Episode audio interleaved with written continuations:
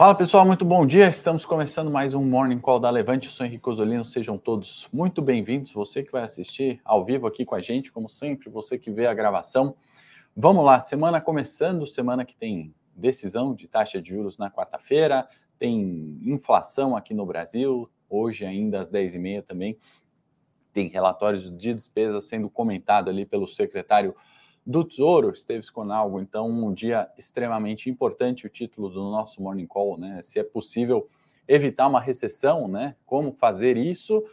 Temos porque, é, aliás, decidimos né, desse título porque a Janet Yellen, ontem, no domingo, né, em entrevista é, à NBC, comentou né, que ela não vê uma chance tão forte assim de a recessão acontecer. A gente vai comentar sobre isso. Antes de dar um bom dia aqui para o Rio do Renato, Melin, Thelma, Gideão, Jota, Gatti, Ricardo, Maria, todos aí sejam muito bem-vindos. Não vai dar para falar o nome de todo mundo, senão a gente vai passar o morning aqui comentando e dando bom dia.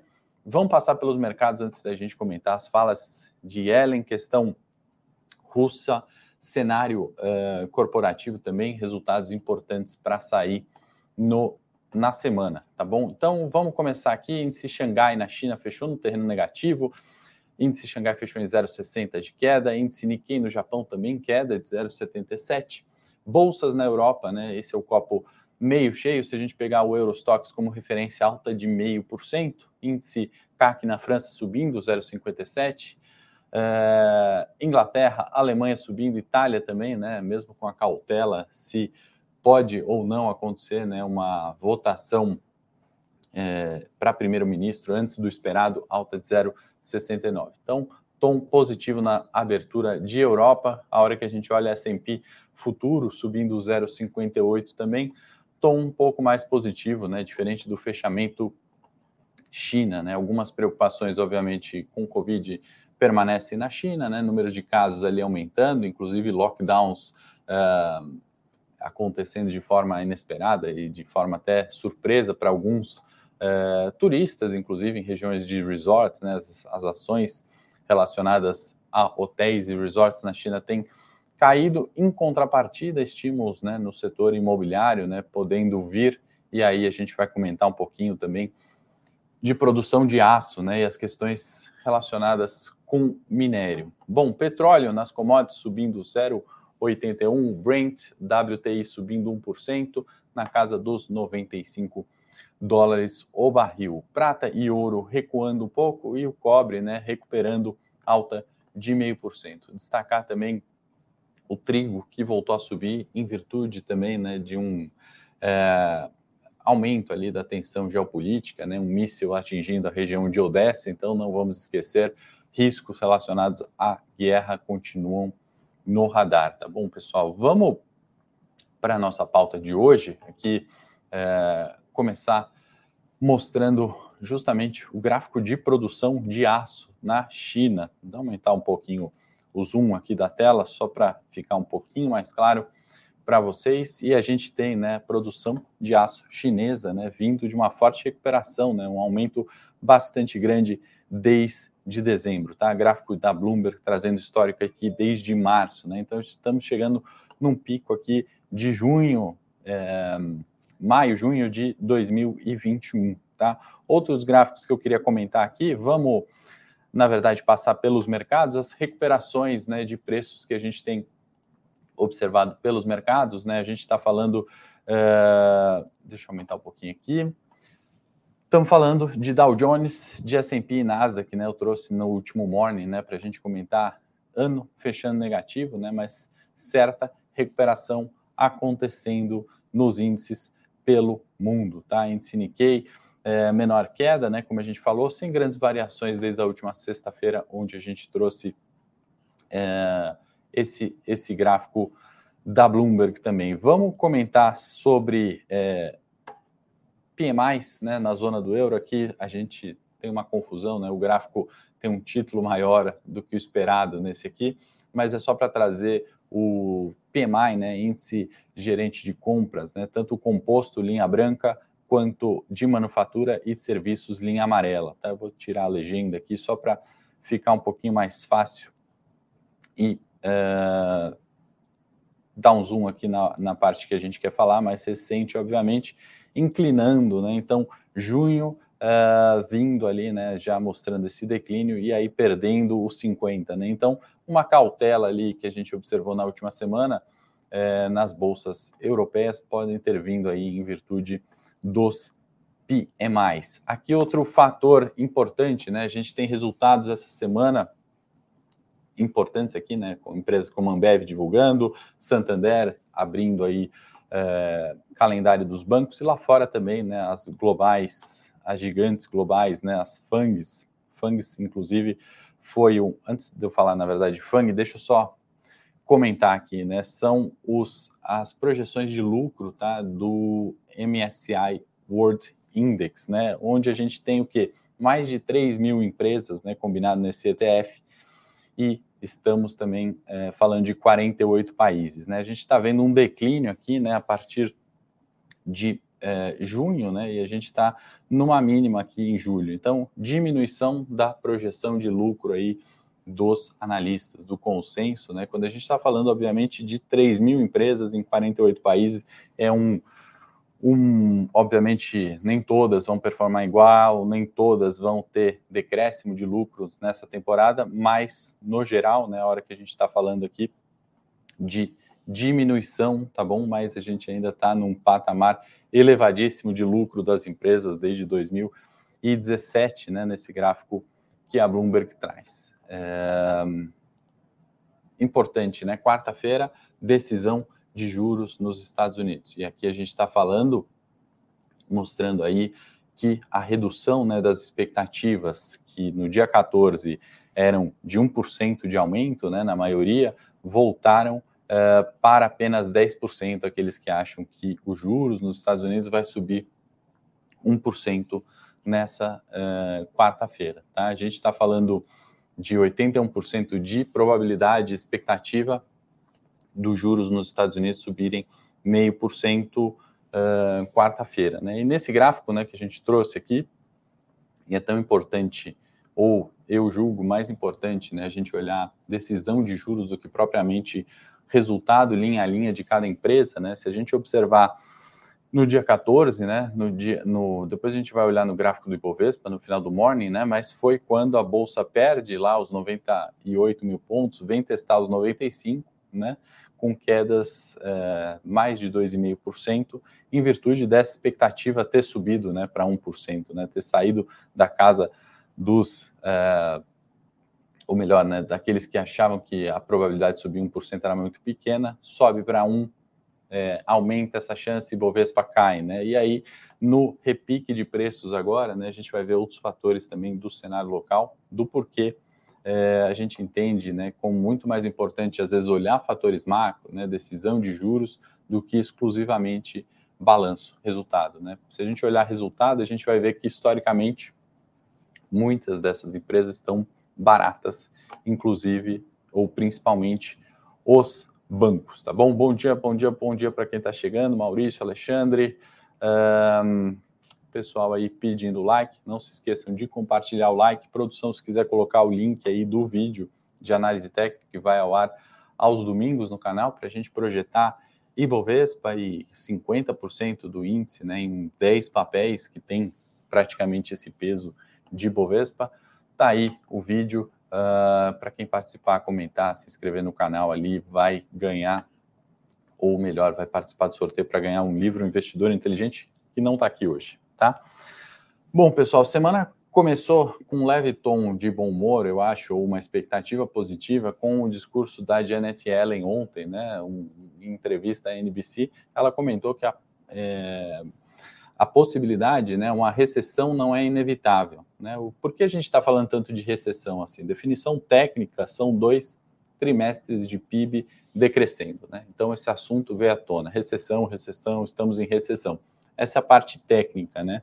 Janet Yellen comentou ali, né, que uh, existe uma série de outros fatores, né, que não indicam de fato a recessão acontecendo, né? Ela vê uma desaceleração, não necessariamente recessão. E ela pontuou, né, reforçou a criação de empregos, né? 372 mil empregos, se não me engano, nos últimos três meses, criação de empregos nos Estados Unidos e voltou a falar, né? O desemprego está baixíssimo, 3,6%, o que é uma verdade, né? Então ela questiona e fala assim: olha, uma recessão não é inevitável, né? A gente está é, numa semana talvez de maior cautela, né, se esse bom humor ou se esse viés, né, não comprarem essa ideia da Janet Yellen, né, de que a recessão é, evitável em virtude do Fed na quarta-feira. Né? Os juros americanos, que trabalham em faixas de preço, né? Não, em faixas, em níveis de percentuais, né? não é como a nossa Selic, que é uma taxa única. Né? Então, a gente está falando dos Estados Unidos indo para 2,25 a 2,75, né? essa faixa é de preço subida de 0,75 pelo consenso, 82% projetando isso e depois, né, vai vir uma desaceleração desse ritmo de taxa, né, vão reforçar subidas de meio por cento, né, até chegar na expectativa que é 3,5%, né, o ano. É, então, isso é, é, o que vai ditar os ritmos dos mercados nessa semana, né, muito mais do que agenda, cenário corporativo, tá? É, bom, China já comentamos, Rússia já comentamos um pouquinho, né? Vindo para o cenário local, antes de passar na agenda, está né, tá em pauta, né? Se discute sobre a manutenção do auxílio de 600 reais, né? O auxílio Covid. O Bolsonaro chegou a comentar, declarar isso, né? Junto ao Guedes, estão estudando, Guedes estão estudando isso para 2023, né? E aí contrata um, um, custo adicional, né, uma despesa adicional de 50 bi, né, uma estimativa ali bem aproximada, né, divulgada sobre é, esse gasto em 23. Né, e a oposição, obviamente, vai se fortalecer em base a isso, né, vai colocar mais é, incerteza, né, uma vez que isso vai reduzir espaço ali para outras despesas. Né. Importante falar, hoje na agenda 10 e meia, a gente tem é, os comentários ali, né, e mais detalhes sobre o relatório bimestral, né, despesas e receitas do governo. Isso é extremamente importante, né, a partir é, da última quinta, né, onde a gente viu uma aceleração de preços na bolsa, a gente teve é, a Receita né, Federal divulgando né, o maior nível de arrecadação da série histórica, né, comparando junho é, 22 com junho 21, né, um crescimento de 18% aproximadamente. Né? Isso também ajudou as bolsas a subirem. Né? Então, na minha opinião, foram dois fatores ali. Né? Primeiro, é, no dia 13 e 14, né, a queda para os 95, em virtude da expectativa de subida de juros de 1% nos Estados Unidos, né, e depois, né, a partir de quinta-feira, um reforço aí nessa aceleração em virtude de uma receita, né, maior nível da série histórica né, de, de arrecadação. Estamos falando de 1,089 trilhões, né? Então, aproximadamente aí um trilhão de receita maior da série histórica. Evidente que tem inflação, tem aumento de gasolina, tem outros, né? Não é só o valor nominal, né? Porque arrecadou isso que está tudo tranquilo, mas estamos com uma arrecadação é, subindo. Né? Enquanto a gente está discutindo muito sobre teto de gastos, né, muito provavelmente nesse relatório vai vir, é, obviamente já foi anunciado, né, na verdade, é, corte aí de despesas para adequar o teto. Né? A questão que, se a gente olhar sempre o copo meio cheio, né, meio vazio, né, sempre está ruim, né, o número vem alto, mas aí você fala inflação, né, o número vem alto e a mídia fala que é por causa da, enfim, do aumento da gasolina, né? Se você tem esse tipo de discussão, né, e a gente não tem aquele, aquela discussão de rever um teto de gastos, né, um teto de gastos que seja condizente com novas arrecadações, né?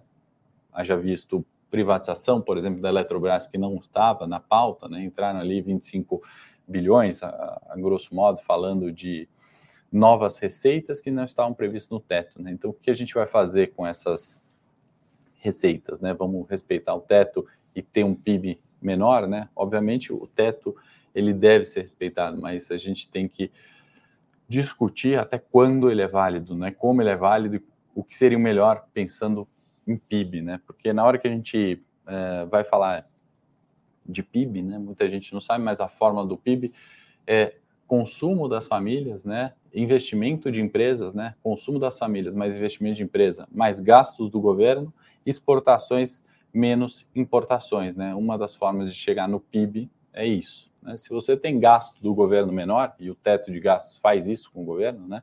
Ele vai trazer um PIB menor, né? Quer dizer que nunca é para ter teto, Óbvio que não, né? Na situação onde a gente estava, né, foi muito bom e foi muito bem-vindo e é muito importante que isso seja respeitado, né? Mas menos gasto do governo é menor PIB, tá? Isso é até um pensamento que é, muitas pessoas acabam não fazendo essa associação, né? Então, é, e o que, é gasto do governo, né? Gasto do governo é funcionalismo público, mas também investimento em infraestrutura, né, em habitação, né, tudo isso que é extremamente positivo. Né? Então, é a forma que o governo gasta, né, não é limitar gasto de governo. Né? Então, a parcela importante do PIB está em gasto do governo. Né? Se o governo gasta mais, as empresas, o I né, dessa fórmula, vai também se sentir mais confiante para investir. Né? Comentamos o resultado de, de VEG, né, e a IPEG investindo ali, né, tanto em compra de maquinários, software, desenvolvimento ali da, é, da sustentabilidade, né? Investindo para aumentar a produção, isso vai gerar mais emprego. Né? E aí a gente chega no C, que são os consumos da família. Né? Se temos uma situação estável, né? uma inflação sob controle, as famílias se sentem mais confortáveis em gastar.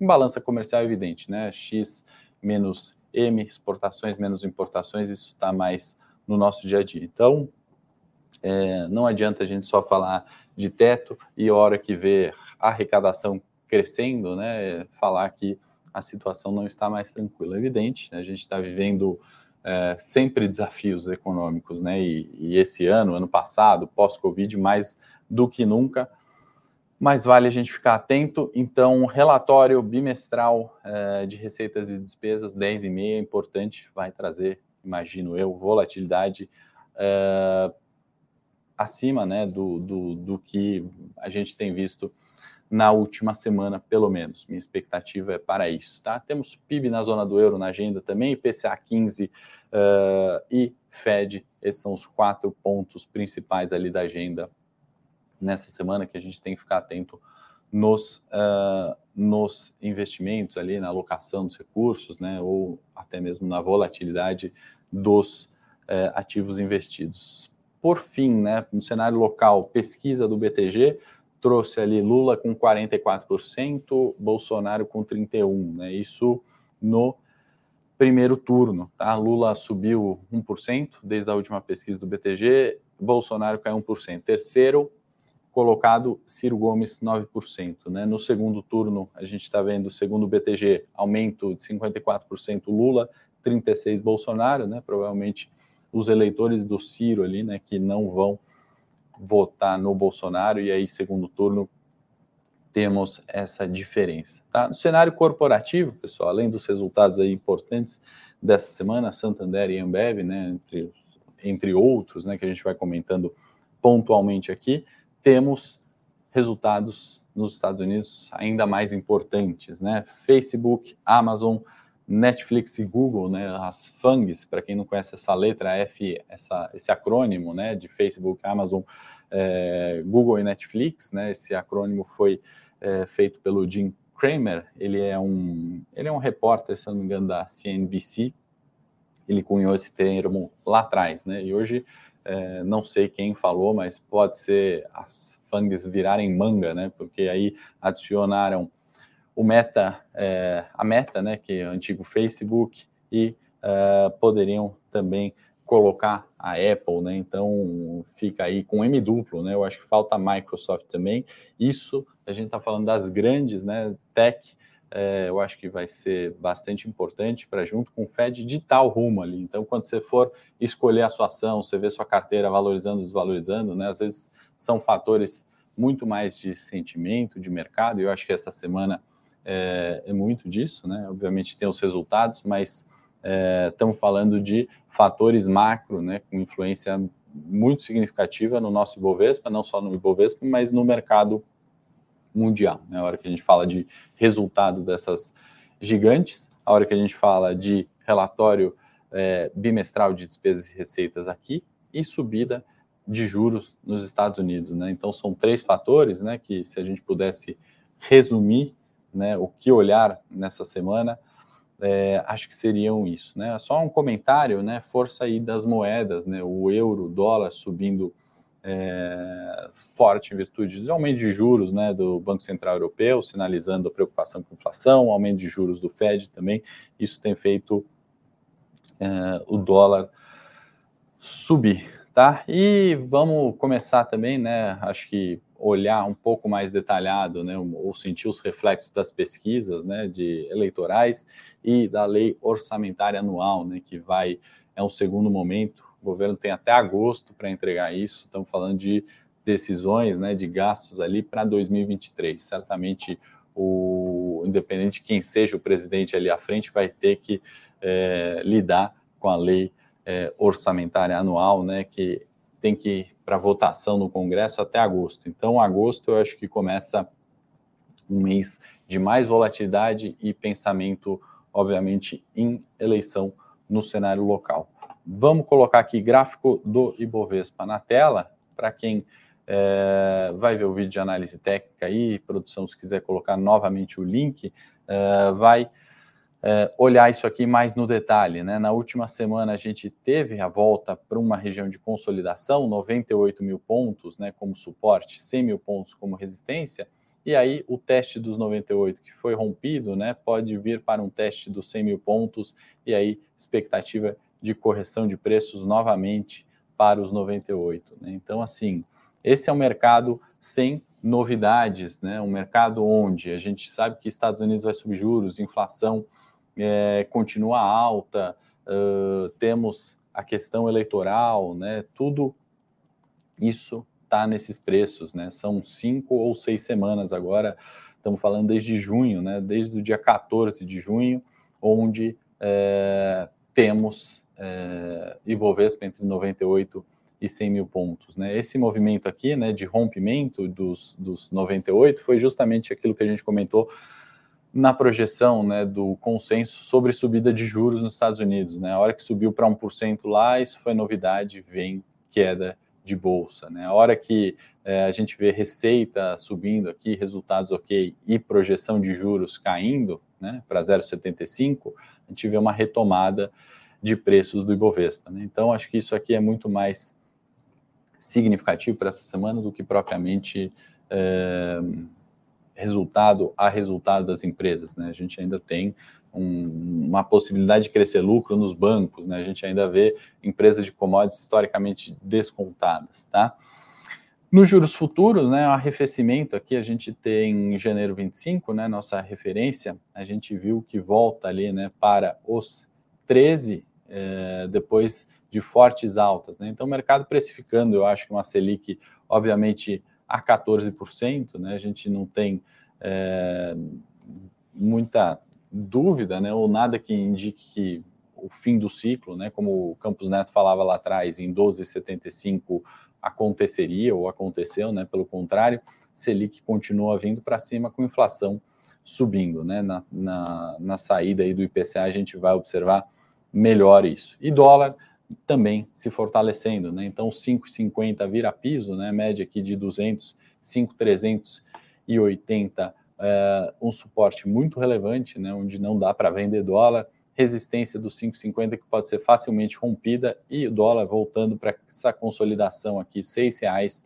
aqui em cima, né? E a gente está falando é, de um cenário, acho que combina muito mais com a nossa inflação, né? Com o dólar a seis, isso não necessariamente precisa ser ruim para as nossas empresas. Tá bom, pessoal? Bom, acho que essas foram as principais informações aqui, pelo menos que eu julgo importante para a gente começar a semana. Espero que você tenha gostado desse Morning Call. Se gostou, curta, compartilhe esse vídeo. Não deixe de assistir o vídeo de análise técnica, onde a gente comenta outros 10 ativos, inclusive ativos que vão divulgar resultado nessa semana. Acho importante olhar também, né? A pauta macro é muito importante, mas não vamos desconsiderar, óbvio, o micro e tem análise técnica é, semanal ali no vídeo na descrição, tá bom? Se você comentar, se inscrever, concorre ao livro O Investidor Inteligente. Estou indo para o Morning Técnico no meu canal, quem quiser falar de ativos e empresas específicas. Forte abraço, excelente semana.